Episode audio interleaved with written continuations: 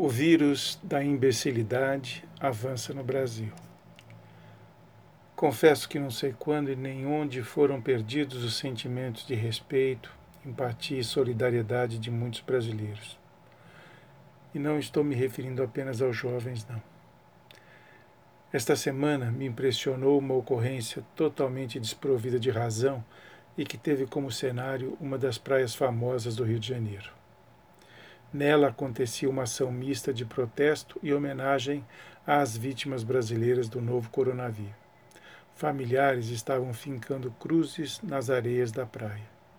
Uma ação totalmente pacífica. De repente, um senhor, cara e jeitão de aposentado, invadiu o espaço e começou a derrubar as cruzes.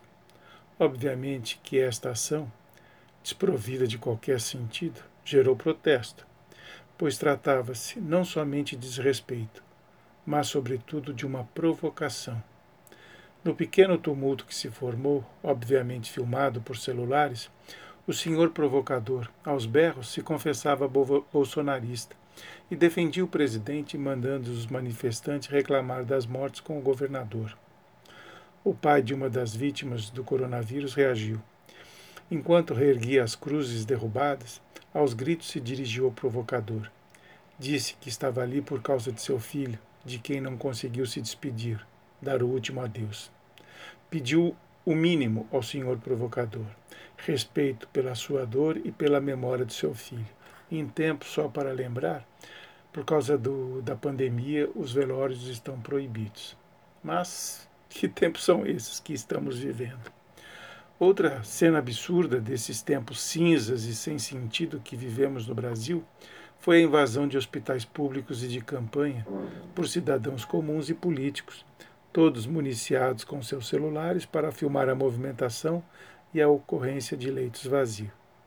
vazios. Trata-se de um crime que deve ser punido e não importa se o criminoso é político ou não. Como podem estas bestas invadir o lo local de saúde onde pacientes com enfermidade contagiosa estão sendo tratados?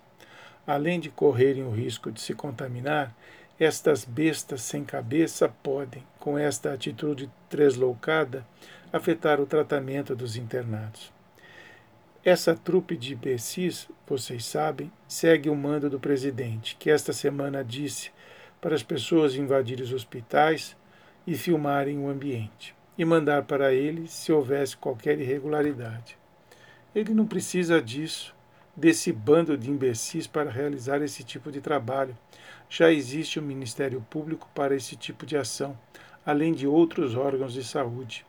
Esse tipo de atitude, em nada, em absolutamente nada, ajuda a controlar o avanço do vírus, que por sinal corre livre, leve e solto pelo nosso país, e infectando e matando cada vez mais brasileiros. Não, não é uma gripezinha. Decididamente não. Em tempo, o Brasil superou a Inglaterra e já é o segundo no mundo em número de mortes e infectados. Somos já o primeiro em número de mortes diárias.